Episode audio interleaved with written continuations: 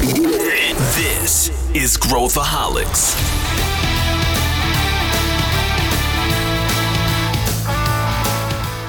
Olá, ouvinte! O meu nome é Clara Bidorini, eu sou Startup Business Development Manager na Amazon Web Services, também conhecida como AWS, e essa é o Deixa Com Elas, uma série de episódios produzida em parceria com a Growthaholics sobre startups e empreendedorismo. E eu serei, de novo, a sua host de hoje para falarmos de investimento. Pois é, né? Depois de toda a nossa trilha vem finalmente o tema de investimento. E para isso, convidei a Carol Morandini, a Paula Restman e a Juliana Pascovici. Vem com a gente! O tema de hoje é investimento e vem depois de episódios em que falamos com CEO de startups que estavam em busca por investimento, outras que tenham acabado de levantar um cheque, né? No último episódio mesmo, a Eline de Paris comentou que a Privacy Tools, que é a startup que ela é CEO, acabou de levantar um cheque e ela foi a milésima startup da Bossa Nova. Então, incrível. E hoje estamos aqui para falar um pouquinho mais de investimento, que é o tal do investimento, né, gente? Quem que entende de investimento? Elas. Pois é. Então, quero hoje, né, fazer vocês, ouvintes, entender um pouquinho mais sobre a diferença entre os tipos de investimento que existem, o investimento corporativo, e por essa razão convidei essas mulheres, né, que nos vão ajudar a simplificar todas as palavras difíceis e entender um pouco mais de como vocês, ouvintes, podem buscar uh, o tal de investimento. Mulherada maravilhosa, se apresentem. Ju, Carol, Paulinha, comecem a se apresentar e depois faço já uma pergunta de como vocês viraram investidoras. Fechou? Então vai. Eu vou começar pela ordem alfabética. Eu sou a Carol Morandini. Atualmente eu estava como head de investimento e portfólio gestão de portfólio da Waira, que a Waira é o braço de inovação aberta e corporate venture capital, que é o investimento corporativo em startups do grupo Telefônica da Vivo no Brasil e da Telefônica no mundo. Eu estava porque hoje foi meu último dia na Waira, mas não tem problema, a gente vai falar sobre Corporate Venture Capital, porque a gente sai da empresa, mas não necessariamente a gente deixa tudo para trás, né? Então eu continuo olhando muito para investimento, para investimento corporativo e ainda não posso contar, mas assumirei novos desafios em uma outra grande corporação como líder de inovação aberta e ecossistema.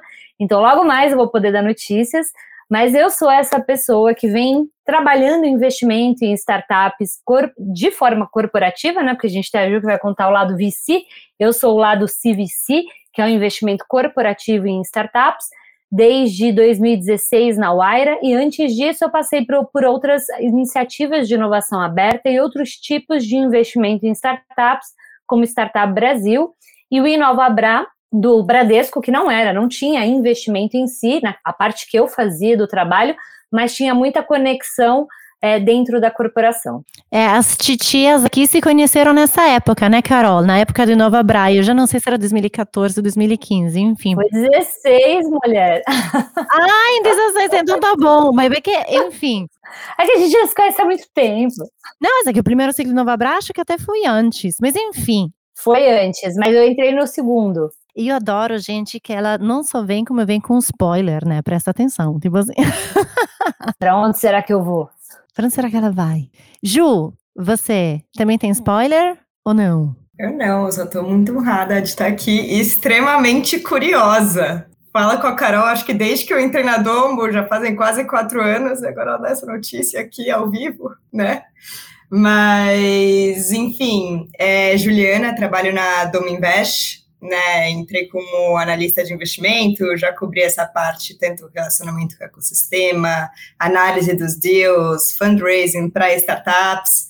Agora estou olhando para essa parte de BizDev e Value Add para o portfólio da Domo. Também ainda lidero essa parte de relacionamento com o mercado, né? Então, muito feliz em estar aqui com pessoas que já conheço, admiro muito. Obrigadíssima, amada. Paulinha, minha colega maravilhosa. Muito honrada também de estar aqui com três poderosíssimas do ecossistema. Bom, eu comecei minha carreira em tecnologia, né? Então só estou voltando para o meu início, para minha origem. Mas eu migrei para Venture Capital já tem oito anos que eu trabalho em VC. Fui uma rede de investimentos também, assim como a Carol e assim como a Ju. É, participava de board, acompanhei toda a jornada de investimento de várias startups, alguns exits, alguns failures, infelizmente. E atualmente trabalho aqui com a Clarinha, na área de business development, tocando a parceria com os principais investidores desse mercado latino-américa. E aqui a gente consegue acompanhar diversas teses de investimento e uma quantidade bem maior de startups. Ótimo. Gente, eu quero muito saber como é que vocês começaram sua caminhada investidora? Tipo assim, vocês nasceram investidoras? Não, né? Tipo, a própria Paulinha acabou de comentar que né, começou a trabalhar na área de tecnologia. Então, Paulinha, como é que foi essa caminhada, né? Como é que você conseguiu sair ou então continuar na sua área? Era um interesse esse que você já tinha? Enfim, conta como é que se vira investidora. Legal, Clara. É, eu acho que ninguém nasce investidora, né? Acho que é um longo caminho e um estudo constante para a gente entender a lógica do mercado, as tendências. Eu acho que a gente nasce sim com esse desejo de transformar a sociedade através de inovação, né?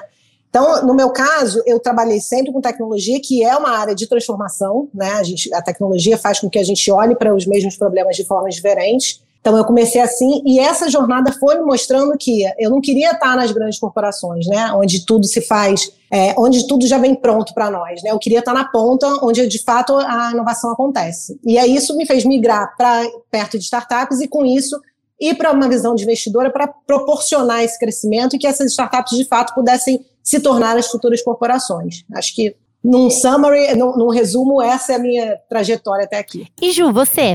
É, então, eu vim do mercado financeiro, né? Diferente. A diferença é que antes eu era do back-office, né? E aos poucos eu fui indo para o front. Então, não nasci investidora, pelo contrário, o amor pelo ecossistema ele foi só crescendo aos poucos. Eu comecei com planejamento estratégico e depois gestão e risco de crédito no Itaú, depois eu fui para Capitalis, virar comercial de crédito. É, mas para mim sempre faltava alguma coisa, né? Na verdade, é, a startup, a empresa, no caso, pegava o crédito comigo, a última coisa que esse empreendedor queria depois era falar comigo, né? Que normalmente ia falar com ele se ele tivesse faltado com alguma parcela. Enfim, eu sentia muita falta desse contato com o empreendedor. Foi aí que eu pesquisei muito quais estratégias dentro do mercado financeiro que eu poderia continuar gerando, né, aquele impacto para a empresa, mesmo depois de ter investido nela. E foi aí que eu descobri, há quatro anos atrás, o Venture Capital, né, que ainda não era tão falado. E eu me apaixonei é, pelos empreendedores, no caso. Não tem, acho que nada melhor é, no mercado do que você falar muitas vezes com alguém que é mais inteligente que você naquele assunto, mas ele quer falar com você e quer, enfim, ter essa troca não pela taxa que você vai oferecer, mas enfim, mas pela troca que vocês dois podem ter, né? Então acho que essa foi uma das coisas que mais me atraiu e me segura até hoje no venture capital. Vou pular aqui, né? Vou pular nessa resposta porque eu acho que eu sou a mais diferente de todas aqui nesse, nesse rolê. Eu sou jornalista de formação. Eu não tenho nada a ver com o mundo de investimento. É, eu, eu, eu fiz jornalismo e, em determinado momento, eu fui assessora de imprensa e relações públicas de algumas instituições, como o Porto Digital, que é o Parque Tecnológico no Recife, é, o, a, o CIETEC, uma incubadora que fica no Butantã, ali na USP. Depois eu fui para assessoria de imprensa de outras partes, e aí eu caí no Startup Brasil, que era o programa do governo, onde eu conheci pessoas fantásticas que foram me trazendo cada vez mais para o mundo de é, inovação. Só que eu era muito inquieta, eu não queria só ajudar a startup na parte de se comunicar com o público, como olhar o site ou uma identidade visual, não, eu queria saber como é que ele crescia como negócio, como que ele é, vendia, quais eram as métricas que ele olhava. Eu, eu, eu era muito entrona, assim, eu queria saber realmente a, a, as dores da startup, que não era só a parte de comunicação, a parte de comunicação eu podia ajudar muito fácil, mas eu queria aprender. E aí eu acabei caindo na Waira, é, o Renato Valente, que hoje está na Iporanga Ventures, me levou para a Waira, e lá, é, em determinado momento, ele falou: Poxa, você não quer ser scouter, né? Que é um startup hunter, é aquele que busca startup para investir. Eu falei: Nossa, será? Ele falou, pô, você é, comunicativa, é jornalista de formação, porque vamos lá, né? Quando a gente faz uma análise de startup, que eu acho que a gente vai entrar, o que, que a gente faz? A gente entrevista, entrevista a fundo, a gente vai a fundo, a gente pega contradições. E eu comecei a entrar nisso, obviamente que depois eu tive que dar uma estudada em finanças corporativas, uma parte de contabilidade, fui fazer um curso de Private Equity Venture Capital para entender o modus operandi de como trabalhar com isso. E aí, no dia a dia, eu acredito que eu virei investidora como? Fazendo deals. negociando com empreendedores, aí eu não entendia aqueles termos do contrato, ia lá para o jurídico e falava, Jesus, me explica isso daí, porque não, não, não sei o que ele está falando. E aí você começa a discutir, e cada contrato é um contrato, cada situação, os termos, cada. Aí você vai virando realmente investidor. Eu acho que hoje a gente está num momento muito legal do ecossistema, porque como a Ju, a Ju vem de mercado financeiro, ainda que seja diferente, tá dentro ali, né, do investimento, tá dentro dessa do, do, capital de risco, né? Mas hoje a gente começa a ver pessoas que, eu não digo que elas nasceram investidoras, mas que elas já saem da faculdade querendo ir para o venture capital, querendo ir para o corporate venture capital. Então ela começa a carreira dela como estagiário, analista e vai crescer naquilo. Mas antigamente a gente não tinha isso. Então o meu caminho foi tortuoso, né? É, foi difícil chegar, mas agora não saio. Gosto demais. Fantástico, já veio trazendo essa terminologia, né? Esse tema que às vezes é um pouco difícil entender todas essas palavras, né? É, Paulinha, me ajuda, né? Sempre eu tenho uma dúvida, eu pergunto para Paula. Paula, me ajuda e ajuda os nossos ouvintes aqui. O que, que é um fundo de investimento? Por que, que chama VC? que objetivo tem? Enfim, como é funciona normalmente? Legal, cara. E assim, muito legal ouvir a história das meninas, viu? Dá mais uma, uma empolgada aqui na nossa conversa. É, falando um pouquinho de investimento, acho que é importante dar um contexto. Né? Investimento sempre existiu. Né? O que aconteceu de uns tempos para cá é que a gente mundialmente teve uma queda nas nossas taxas de juros. Né? Então, o que, que isso, isso acaba acarretando? A gente tem uma movimentação para a categoria que a gente chama de líquidos, que são investimentos de mais longo prazo, né? não tem aquela liquidez imediata que tem uma bolsa de valores, por exemplo, mas que podem trazer um retorno muito maior. Então, então pessoal, sem, sem poder ser rentista, né, sem poder botar o dinheiro e tirar no banco, a gente acaba tendo que tomar um pouco mais de risco. Né? Então, daí que nasce o, o Venture Capital, que nada mais é que capital de risco, uma modalidade de investimento focada em empresas que são iniciantes, jovens, mas que tem um alto potencial de crescimento e logo um alto potencial de retorno. O fundo nada mais é que o um veículo para alocar esse capital. Ele é um intermediário, na verdade, né? Você tem numa ponta os donos do dinheiro, que a gente chama de cotistas, né? Que são pessoas que querem investir, mas não têm expertise, não, não têm não são os especialistas naquele tipo de investimento, e você tem os fundos, que, os gestores de fundo que estão aí nesse meio do caminho, que vão buscar esses ativos, vão buscar essas empresas nascentes com alto potencial de crescimento para investir. Né? Então, o fundo é um veículo. É, por que, que elas têm alto potencial de, de crescimento? São muitas vezes empresas de tecnologia. Né? Então, essas empresas, elas, como elas vão crescer a múltiplos de 10 vezes, você botou, para cada um real que você bota, você espera tirar pelo menos 10, essas empresas dão muito mais retorno que você pega um dividendo de bolsa, né? E eu acho que uma coisa que é muito legal de falar, que a gente está vivendo aqui no Brasil, é que quando a gente olha para o Brasil especificamente, a nossa relação de capital investido em venture capital em relação ao PIB ainda é bem baixo. Está bem abaixo de outros lugares que a gente vê crescendo, como Índia, China, Israel. Então a gente ainda tem muito espaço para crescer nesse tipo de veículo e para fomentar as nossas futuras corporações né, de tecnologia. Agora, porque falamos de VC, eu vou né, introduzir o CVC, né, o Corporate Venture Capital. Você já falou um pouquinho, Carol, mas conta um pouco para nós, por outro lado, né, o que é esse investimento em startups do lado da corporação? Então, eu vou pegar aí o gancho da Paula. Segue sendo um capital de risco, né? Eu sempre brinco que se a gente quisesse estabilidade financeira e, e tranquilidade, talvez a gente iria para um tesouro direto, para um CDB, mas não, a gente faz o que? Investe em startup que, de acordo com as estatísticas da Associação Brasileira de Startups e de outras, 80% das startups morrem nos três primeiros anos, então é realmente uma alta taxa de mortalidade, então a gente tem que saber selecionar bem. E por que, que uma corporação faz isso? É exatamente a mesma lógica do capital de risco, só que no caso de um CVC, é o capital é da empresa. Né? Então a empresa ela é o investidor daquele, é, daquele fundo, que você pode abrir um fundo é, e ter como o investidor principal e único a própria corporação, ou você pode fazer investimentos de outras formas, direto, por exemplo, do, é, do orçamento, do balanço da empresa nas startups né? Ou você pode ser um investidor em VC, então, que é o caso de, de uma corporação ser o cotista que investe dentro de um fundo. No caso da Telefônica, por exemplo, a Telefônica, que a gente chama de LP, Limited Partner, então é um dinheiro da Telefônica que fica dentro de uma gestora, por exemplo, como Madomo, Redpoint ou outras é, gestoras. No caso da Wire, a gente faz investimento direto nas startups, é um dinheiro, é um, é um primeiro cheque menor, né? Porque você tem outros fundos que é exatamente para entender como que a gente pode levar mais inovação para a empresa.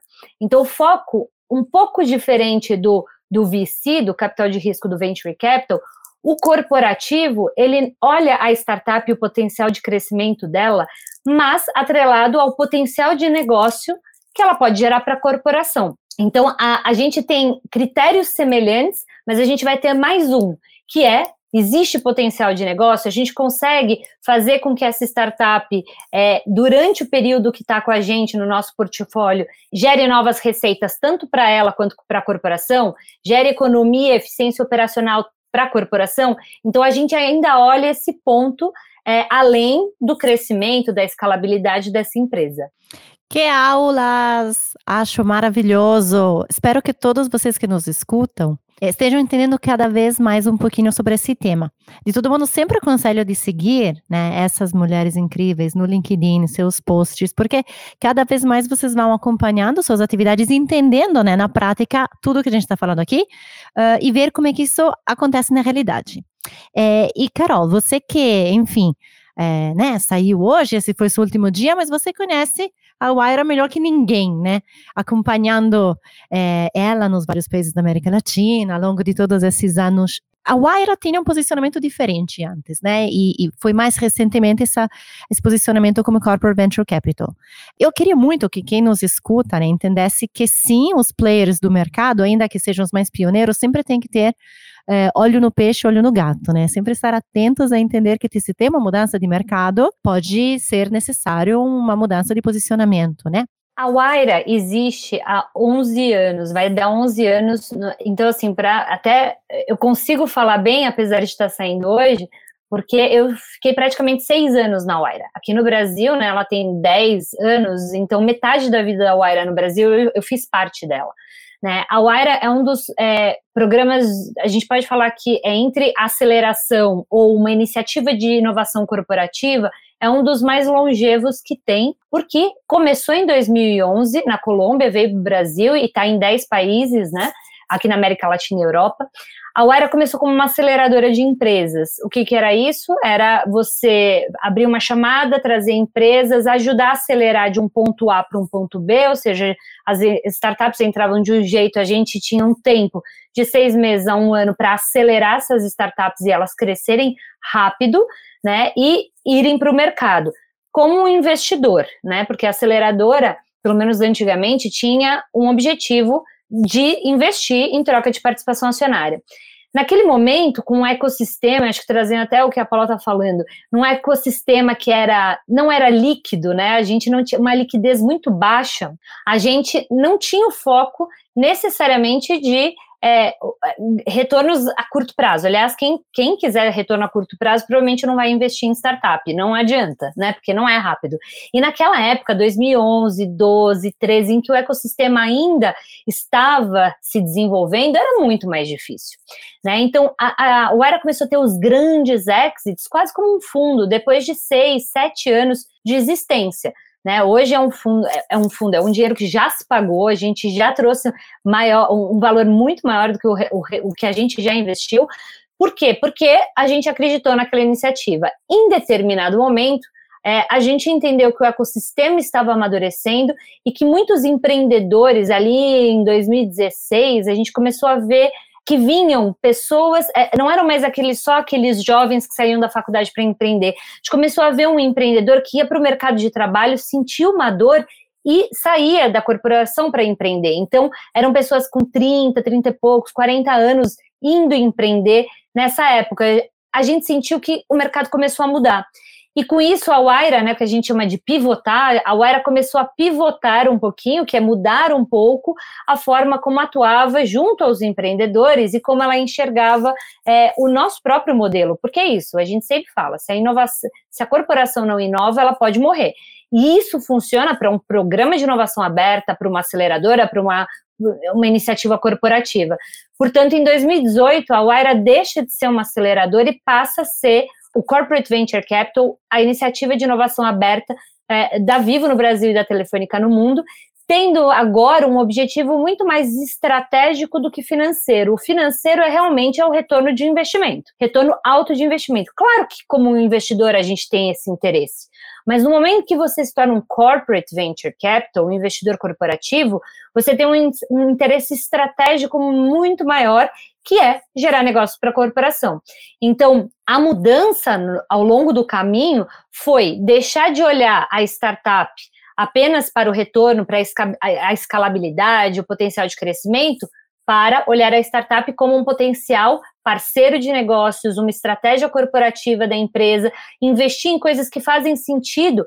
E isso ajuda a startup. Então, a gente, nesse tempo, entendeu que a gente precisava mudar, porque a gente precisava começar a usar o que a gente tinha de mais poderoso, que era a corporação. Fazer negócio com a corporação pode mudar a vida de uma startup. E enquanto a gente não vende a nossa participação, né, porque todo investidor tem interesse em fazer aquele negócio crescer, bombar, explodir e sair. Nenhum investidor quer ficar para sempre com a startup. Não é esse o foco do investimento.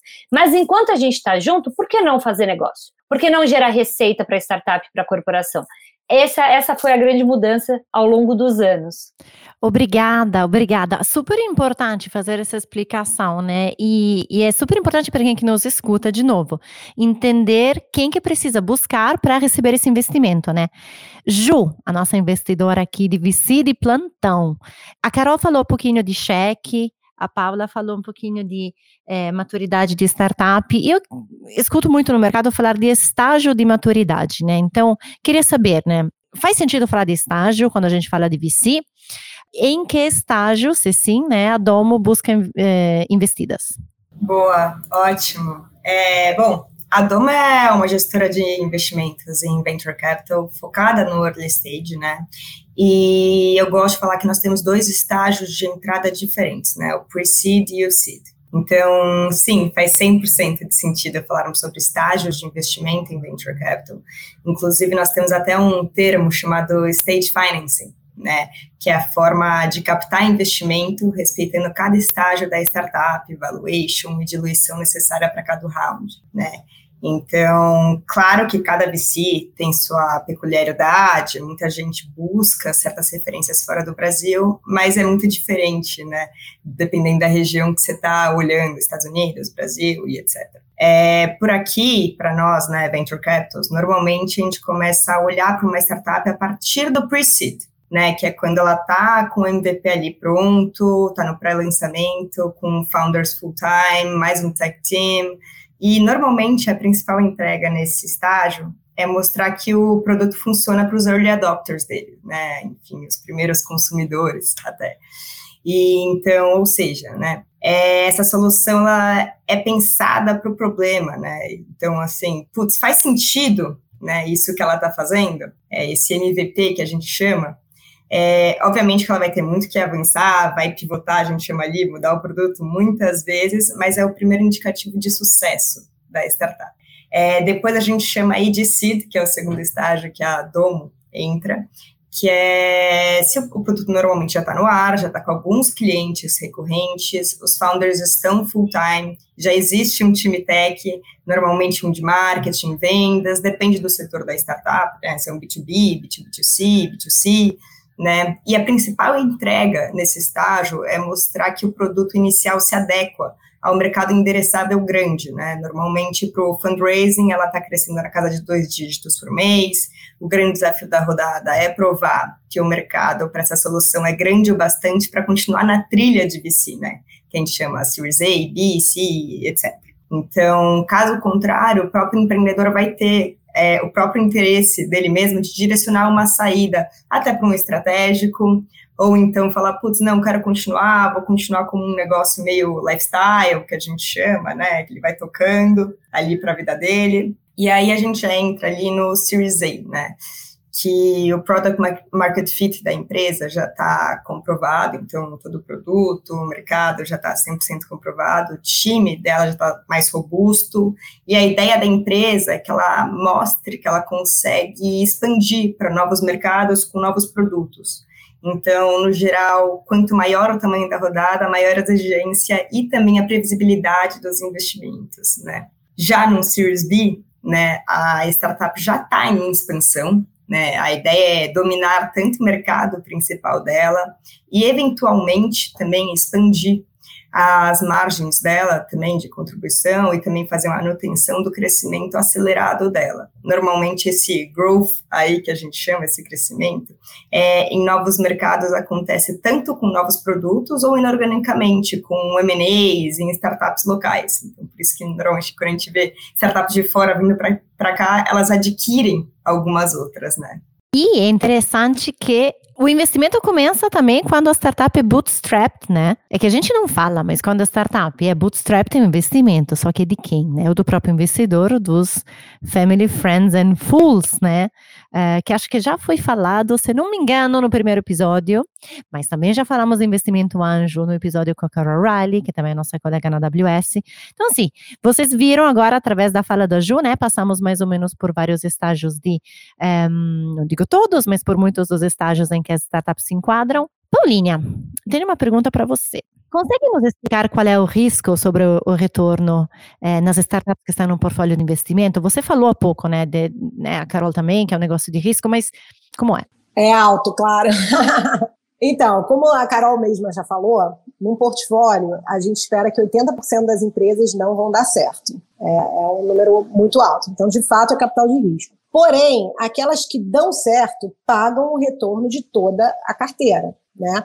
Investimentos que, como a gente também já falou antes, retornam pelo menos 10 vezes o capital colocado, tá? Para você ter ideia, tem estatísticas que dizem que nos Estados Unidos, por exemplo, que é o mercado, por que os Estados Unidos? Porque é o mercado mais maduro em venture capital, que já está nisso há mais tempo, 90% dos fundos de VC não dão performance. Mas aqueles que dão são mais rentáveis que qualquer outra classe de ativo, para você ter ideia tá? Agora, eu acho que mais importante que falar de risco, né, porque estamos no mercado que é capital de risco, a boa notícia é que tem forma de mitigar, né? Ainda mais agora, que a gente já está no segundo ciclo. A gente já teve aquela leva de buscar pé, movilho. Então, assim, essas experiências passadas já trazem um pouco mais para a mesa receita de crescimento, né? O que, que, que é aquilo que a startup tem que passar, como a Ju falou, respeitar as rodadas, os estágios, entender quem são os investidores que vão estar do seu lado naquele momento, o que você precisa, como fazer uma boa formação de board para você ter o tempo inteiro é, know-how na mesa que te ajude a entender o seu estágio, como é que você entra no mercado, fazer mentoria com esses second time founders, né, que a gente chama que são os fundadores de startups de segundo ciclo, né, que já tiveram suas saídas brilhantes e, e hoje em dia tem muito, muitos deles querem retornar para o ecossistema e ajudar. Então acho que assim, o risco é alto, mas a boa notícia é, tem cada dia mais formas de mitigar e aumentar, melhorar essa estatística para o lado tanto dos investidores quanto dos empreendedores, né? Muito bom, mitigar esses riscos faz super parte, né? Uh, evidentemente. Agora, no, do ponto de vista de corporações, é, Carol, tipo assim, está aqui tentando entender também como é que se transpõe sempre todo esse discurso, né, do, do, ponto de vista de relação com corporações, que tem um tempo, né, tem uma cultura diferente, a gente viu que de 2018 para cá, o investimento corporativo em startup cresceu no Brasil quase 20 vezes, né? Queria te perguntar, por quê? O que, é que você né, consegue nos trazer? O que, é que as, as corporações mais buscam? Como é que elas conseguem mitigar um pouco desse risco? Legal, eu acho que, assim, não só o, o investimento, mas a quantidade de programas de aceleração, iniciativas com parceiros cresceu absurdamente no meio corporativo. Eu acredito que a gente tem diferentes tipos de empresas, né? É, algumas que estão entrando e elas não sabem exatamente o que fazer, então elas estão ali fazendo uma parceria ou outra meio que para entrar, ver, ouvir de repente um pitch, né? Que é a apresentação da startup, começar a ter aquele contato, né? Para entender, mapear um pouquinho. Aí é, existem vários estágios também, eu acho que na corporação, né? Uma coisa e a gente fala muito, na Wire a gente recebeu já muita empresa querendo entender como é que funciona, porque são mais de 10 anos, né? Começou como uma aceleradora e naquela época era muito para fomentar o ecossistema, era muito mais para fomentar o ecossistema do que para fazer negócio.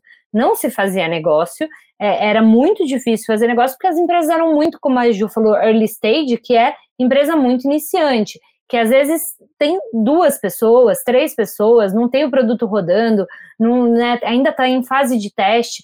Então é muito difícil que faça negócio com uma corporação nesse estágio. Mas o que a gente está vendo é esse boom. Por quê? Porque eu acho que muitas, e a grande maioria das corporações, perceberam que elas precisam inovar. Elas precisam inovar, senão morrem. É, falando de telefônica, a telefônica vai fazer 100 anos, né? Quem não disser que deu certo, é, são 100 anos de uma empresa. Agora, imagina o quanto já foi o ciclo dessa corporação. Antigamente a gente tinha telefone fixo, agora não tem telefone fixo. Sei lá se vai ter o móvel e como é que vai ser o móvel do, do futuro. A gente não tinha fibra, agora tem fibra, daqui a pouco tá passando outra coisa aí pelos oceanos. Então, assim, a gente está indo para o metaverso, vai viver aí numa realidade paralela, não vai ser tão rápido, na minha opinião, mas vai. Então, as empresas, elas estão percebendo que elas precisam estar antenadas. As grandes corporações e as gigantes corporações, né, porque a gente tem algumas, alguns tamanhos de corporações, muitas vezes elas têm uma lentidão para testar produtos, para criar é, coisas. É, às vezes elas usam muito dinheiro, vai testar, deu tudo errado. E a startup não. A startup é rápida, ela é ágil, ela testa, ela erra, você não percebe, porque eventualmente ela testou alguma coisa, ela já matou aquele produto, já está testando outro. A corporação não. Se a corporação testa uma coisa e der errado, o, o, risco reputacional dela é muito grande. Então, ela não vai fazer isso se não tiver passado por 500 mil aprovações, se não tiver uh, tudo certo. Por isso que elas estão se juntando com startups com programas de startups para poder testar mais rápido, para poder usar da capacidade da startup de testar, ao mesmo tempo consegue trazer inovação. E a parte de investimento, eu diria que é uma das partes lá na frente. Se a corporação ainda não tiver tido um contato inicial, que eu, eu concordo com a Paula, é mitigar. Como é que a gente mitiga? Começa a ter contato. Começa a conhecer as startups. Se você for fazer investimento, você vai ter que ter uma gestora, você vai ter que ter alguém que conheça, porque investimento, eu diria que é uma das partes lá na frente. Você tem que ter muito conhecimento, você tem que ter um time, é, uma governança no, no, uma governança no fundo ou no time que sabe lidar com aquela startup. É, a conversa, as, a, a forma de olhar uma startup é completamente diferente de olhar uma empresa já mais constituída. Então, mitigar riscos e, e trazer inovação, é, você precisa ter o time certo. Né? Então, é, acho que a gente está num momento legal, as empresas estão cada vez mais interessadas, mas é preciso muito estudo, é preciso muita calma para entender como é que funciona esse mercado, né, para que é, esse elo, essa conexão entre startups e, e, e, corporações seja cada vez melhor e que dê cada vez mais frutos, né? Então é isso que eu acho que a gente tem que trabalhar no mercado agora, mostrar tudo que está acontecendo, né? E, e, e, que é possível, é possível fazer negócios e é possível ter bons investimentos nesse, nessa área. Tudo passa muito pela construção de pontes, né, de confiança. Então, né, de como uma corporação também pode se posicionar em busca, né, dessas iniciativas, mitigando o seu risco de ficar obsoleta. E, por outro lado, também, né, da startup procurar ativamente esses players. A gente conversa, né, com muitas startups que por vezes têm até medo de entrar em contato, né, com VCs ou com outros players e isso não pode acontecer dessa forma. Ju, é, queria que você comentasse um pouquinho sobre, sobre isso, né? Tipo assim, qual é a relação né, com o fundo de investimento? As startups podem entrar em contato diretamente com, com a Domo? Como fazem? Depois me conta um pouquinho, qual é a sua visão sobre Bootstrap também? Quero ouvir um pouquinho de você. Boa, perfeita. É, na verdade, óbvio. Na verdade, por favor, né? É, nós temos um time de deal flow lá na Domo incrível, tá? focado em atender vocês, empreendedores, na página inicial do nosso site, ali, bem no começo, está o nosso formulário de inscrição, e caso você esteja se inscrevendo nele, porque escutou, inclusive, esse podcast, deixa lá marcado, que eles vão responder com mais carinho ainda, tá? Então, nós fazemos questão de responder todos os contatos interessados em empreender também, tá? Então, claro que o ratio de investimento é menos de 1% das startups analisadas, né? Que a gente tem ali nossa base de mais de 16 ou 18 mil startups, depois o Gabriel me corrige, tá? É, analisadas, é, mas a gente acredita que mesmo um bom feedback da nossa parte já é forma de contribuir para o ecossistema, né? E ainda, se você é próximo de algum founder que nós investimos, avisa referências de terceiros são sempre boas e assim ajudam muito dentro desse processo, né, de investimento, que querendo ou não, vem muito de um ecossistema de muita confiança, né? Que nem você falou, essa parte de também bootstrapping, que nem eu tinha falado antes. É, outra coisa sobre founders, que eu falei que é uma parte de muita confiança, nós vemos, não é que a gente vê com bons olhos, a gente acha super interessante esse skin the game, que a gente chama, né? Quando normalmente o empreendedor dá lá a pele pelo negócio dele. É, o próprio founder, que nem eu falei, ele acredita na própria startup e ele investe nela, né? De várias maneiras, né? valida muito para a gente essa ideia de que ele está empreendendo e não está querendo só ser um funcionário da própria empresa. Óbvio que nem todos conseguem fazer isso e recorrem a investimentos anjos, etc., o que é muito normal, né? Mas muitas vezes a própria forma do empreendedor é zerar é, essa questão, é zerar às vezes o salário dos founders, ou mesmo permanecer com salários bem abaixo do mercado que ele receberia, porque querendo ou não, já está com equity bem legal ali da empresa, para viabilizar também os investimentos e recursos em outras áreas, por exemplo, né? Paulinha, então a gente falou de confiança, é, falamos de skin the game, é, mas eu sei que tem uma palavra que muito assusta, que é a palavra valuation de uma empresa. E se alguém que não está ouvindo, né, está buscando por investimento, está eventualmente pensando de buscar por investimento, é, essa pessoa precisa se preocupar com valuation e se sim, como que se faz isso? Bom, Clara, vamos lá. Primeiro, o que é valuation? Né? Valuation é literalmente o valor de uma empresa, o quanto aquele, é vale aquele ativo. Né? Por que, que ele é importante? Porque é ele quem vai determinar o pedaço da empresa que vai para os investidores. Né? Porque assim, o investidor, ele retorna o dinheiro, ele, ele coloca o dinheiro em troca de uma participação. E a forma como ele retorna é vendendo essa participação lá na frente por um valor maior que ele entrou. Né? Então, o que é muito importante que os founders tenham em mente? Quanto mais early stage tá, a startup, mais arriscada ela é, né? Porque ela ainda vai testar produto, vai testar mercado, vai testar se, aquilo, se aquela solução funciona em escala, né? Então, o valor dessa startup, ela, ele ainda é muito baixo. Não é nem porque é baixo, é porque ainda é muito inestimado, né? A gente não sabe se de fato vai atender aquele tamanho de mercado, se o produto vai performar daquela forma, se o mercado vai responder daquele, da, da, da forma como é esperada, como foi projetada. Então, é muito importante respeitar as rodadas e os estágios, que nem a gente falou antes, né? Porque quanto mais dinheiro o empreendedor precisar no começo, maior vai ser a fatia que ele vai dar, né? Porque menor é o valuation, o famoso valuation, né? Então, é, respeitando essas rodadas, por isso que a gente tem série A, série B, né? Se a gente é, respeita essas rodadas, é mais fácil que o empreendedor não tenha que chegar ao final da jornada tão pequenininho, né? E aí é isso que vai fazendo com que o valuation dele vá crescendo, porque cada vez mais, como a empresa vai testando e passando por essas etapas, ela vai crescendo, o valor dela vai aumentando e ela vai tendo que se diluir cada vez menos. E quem que faz? Quem que ajuda a fazer esse valuation no mercado, né? Tipo assim, quero ouvir um pouco a Carol ia já falar alguma coisa. Justamente, tipo assim, vocês, vocês fazem o quê? Pedem o valuation para startup, a startup traz. Vou começar pelo Ju, depois você passa a, a palavra, Carol.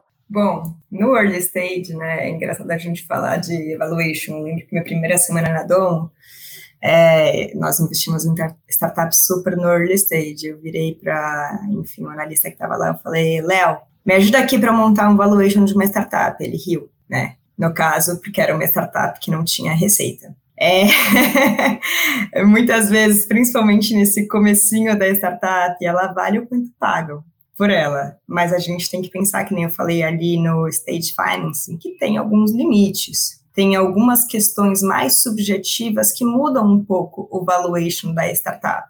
É, então, assim, muitas vezes você conseguir com family office, etc., um, um valuation muito alto, não quer dizer que você vai manter esse crescimento no próximo round. Então, você tem que se, assim, tomar bastante cuidado, que é uma faca de dois gumes, na verdade, né?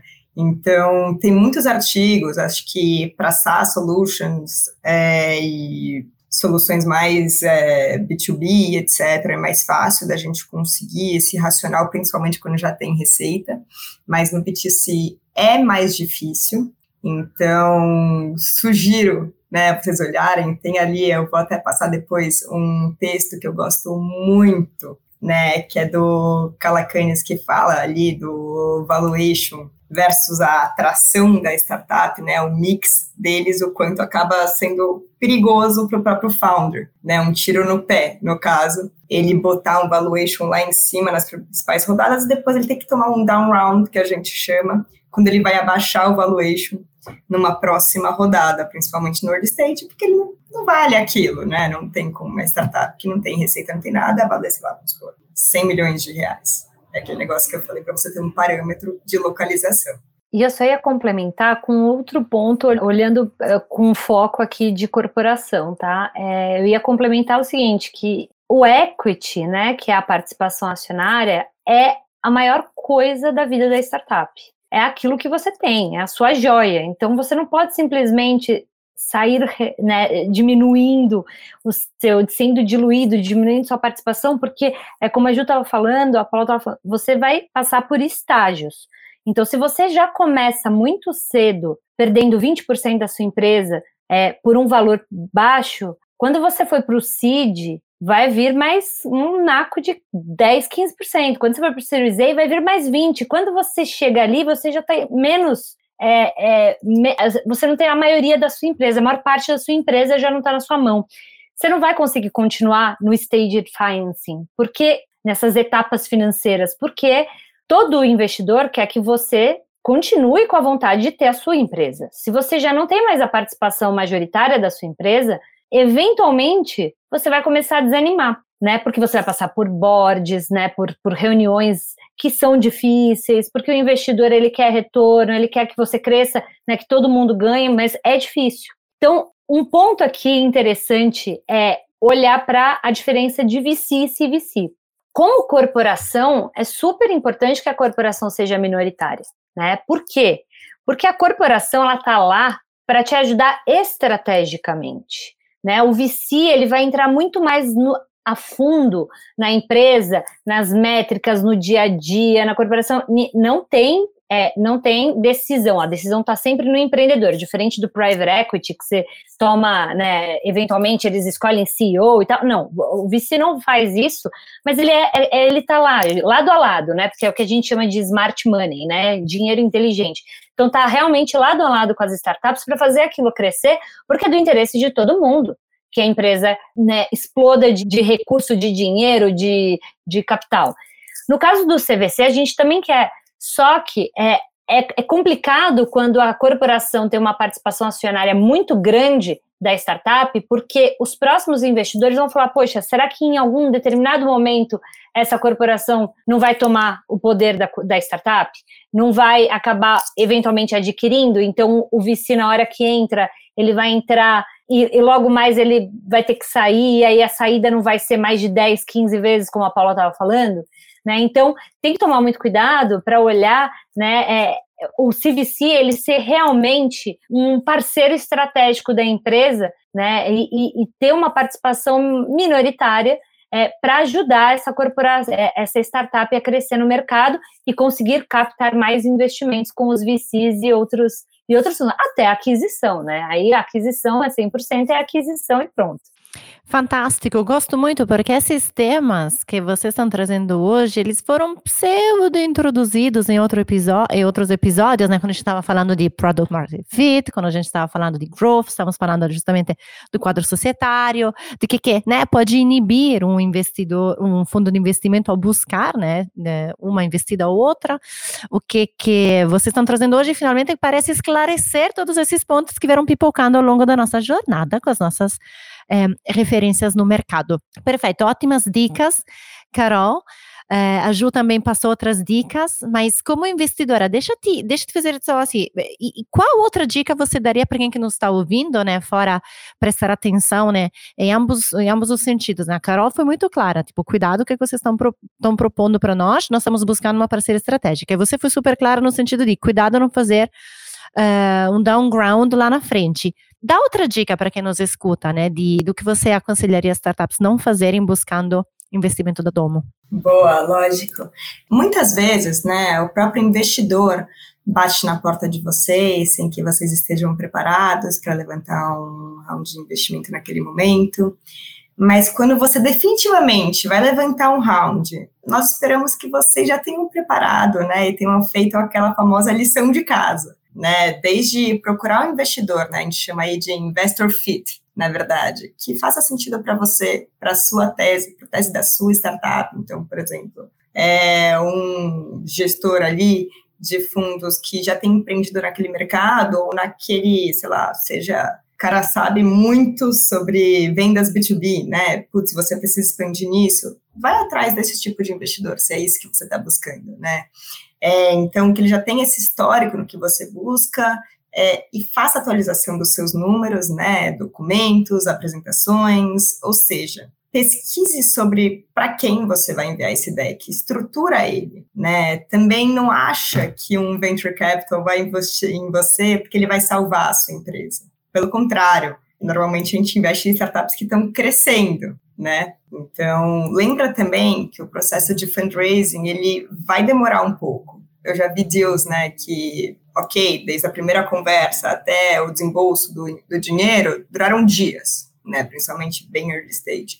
Mas também já vi durar meses. Então, assim, separa pelo menos seis meses de capital para começar esse roadshow, né? Não vai falar, ah, vou acabar em um mês e daqui a dois meses acabou e é isso, né? Você tem um mês para terminar, porque isso até afugenta investidor, né? Então, eu sei que a gente, nós não vamos né, nos aprofundar nesse tema agora, mas se eu pudesse dar uma dica, pense primeiro no quando, né? Você vai querer ter esse dinheiro e quanto, né? Você pretende levantar e por quê? A gente chama faça seu business plan, né? Porque não tem nada que o investidor goste mais, né? Ou eu, investidora, goste mais do que receber um deck, um business plan, uma planilha de uma empreendedora, né? Bem estruturada, com ali use of proceeds, ou seja, por que, que você vai pedir esse dinheiro?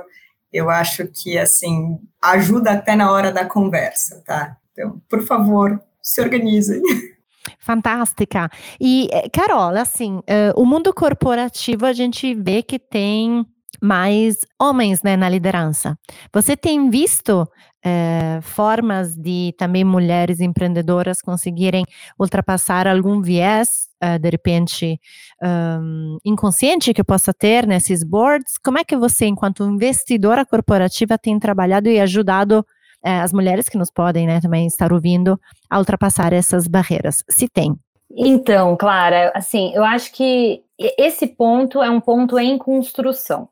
O tempo todo a gente precisa, é, homens e mulheres, pararem em algum momento e falar assim: estou sendo preconceituoso de alguma forma, estou vendo é, a, a, pessoa pela pessoa ou a solução pela solução ou o que, que eu estou avaliando.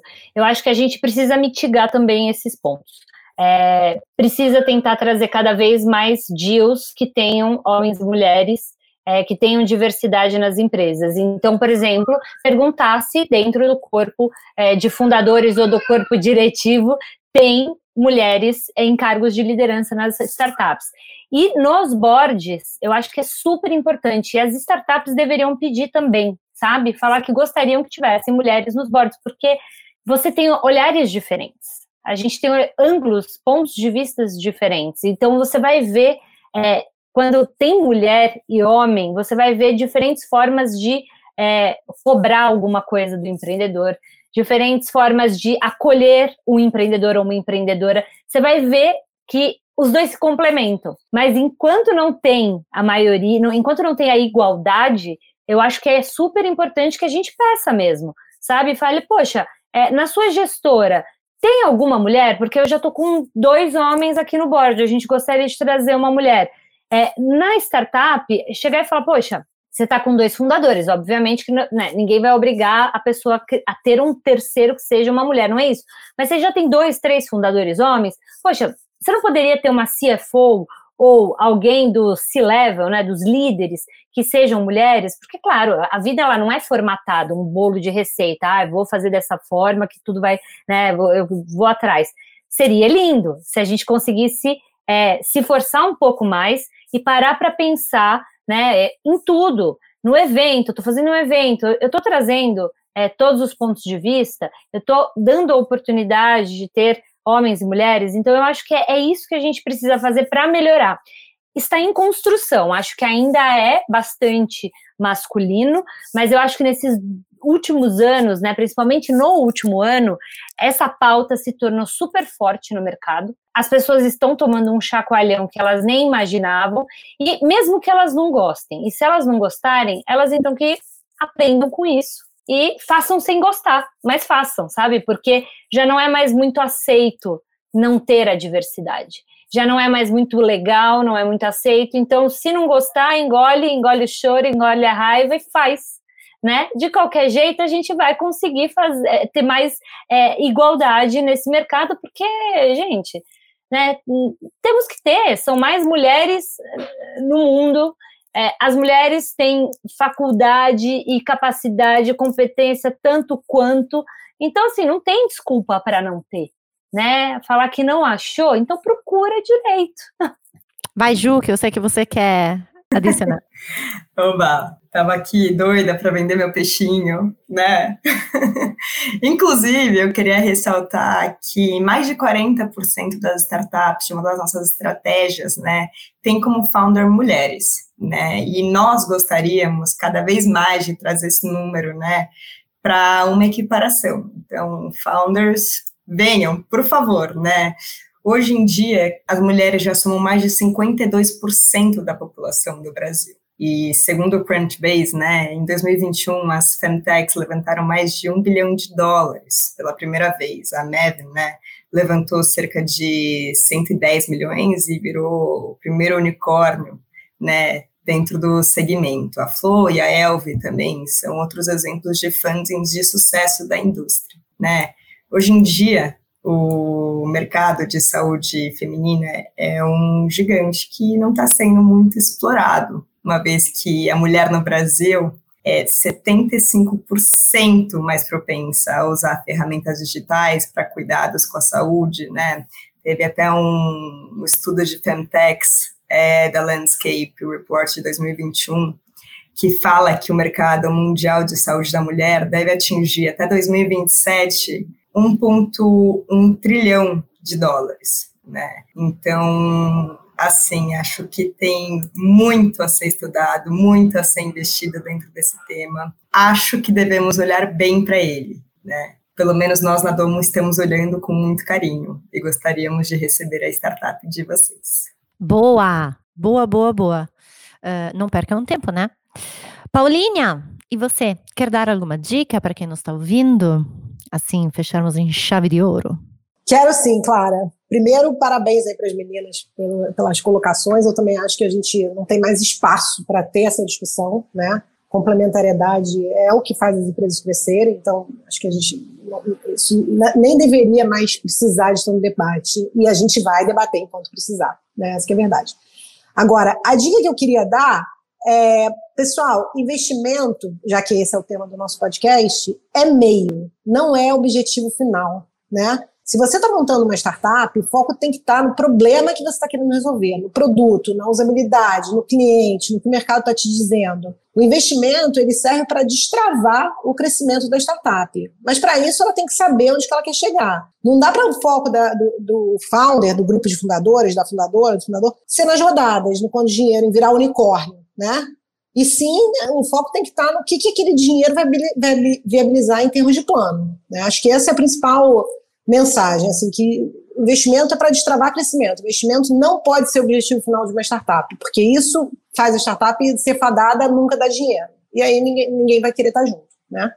Ótimo, Paulinha. Enfim, para os nossos ouvintes, né? Se vocês não se perceberam ainda que o nosso mantra justamente é startup resolve um problema, acho que tem que voltar para trás e escutar de novo todos os nossos episódios. Enfim, é isso que eu tinha para dizer. Muito bem. É, mais uma vez a gente chegou a um fim do Deixa com Elas, e mais uma vez eu queria ficar horas infinitas a falar com essas mulheres, são referência no ecossistema de inovação no Brasil e América Latina. Ju, Carol e Paulinha, foi um prazer estar aqui com vocês hoje. Nossa, nem quero me despedir, mas enfim. Obrigada por terem ficado aqui com a gente. Obrigada, Clara. Adoramos também. Muito, muito obrigada pelo convite. E enquanto eu não tenho uma casa oficial, me segue lá no LinkedIn, que logo mais, semana que vem, eu já estou contando para onde eu vou. Maravilha, estou muito curiosa. E, gente, obrigada, obrigada. Que delícia de conversa. E sempre bom estar com vocês. E só mais um encontro nosso, né? Adoro, só mais um, né? É isso que a gente está falando, só mais um. uh, obrigada por terem compartilhado todo, todo o conhecimento que vocês têm. E para os nossos ouvintes, né? Nossas e nossos ouvintes, se vocês gostaram do episódio, divulguem em suas redes sociais. De novo, Na quinta-feira vocês vão ter mais um episódio da Growthaholics, mas nós, do Deixa Com Elas, nos ouvimos, né? Voltamos na próxima terça-feira. Até semana que vem!